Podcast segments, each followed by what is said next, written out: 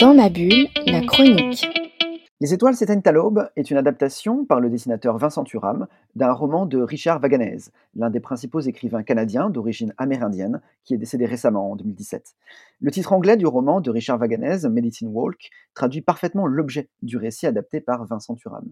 Raconter le dernier voyage d'Eldon, un amérindien Ojibwe, alcoolique et tourmenté.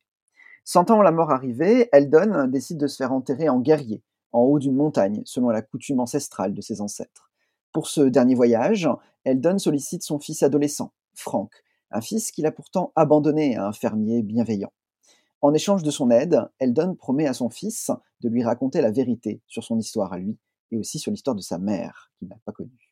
Frank accepte finalement. C'est le début d'un voyage particulièrement envoûtant qui nous transporte dans les paysages magnifiques de l'arrière-pays de la Colombie-Britannique.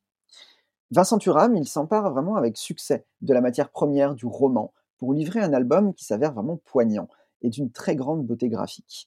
Séquencé par des pages blanches, le récit alterne de façon très judicieuse entre des planches contemplatives et les dialogues acérés entre ces personnages, puisque Frank va placer son père devant ses contradictions, devant ses manquements, et il veut lui faire part de sa colère aussi, de fils abandonné.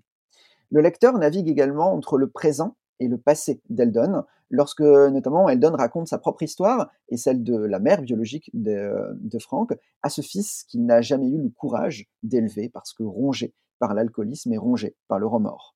Le graphisme proposé par Vincent Turam est de toute beauté. Les planches réalisées au crayon gras forment des compositions paysagères absolument sublimes avec des couleurs nuancées.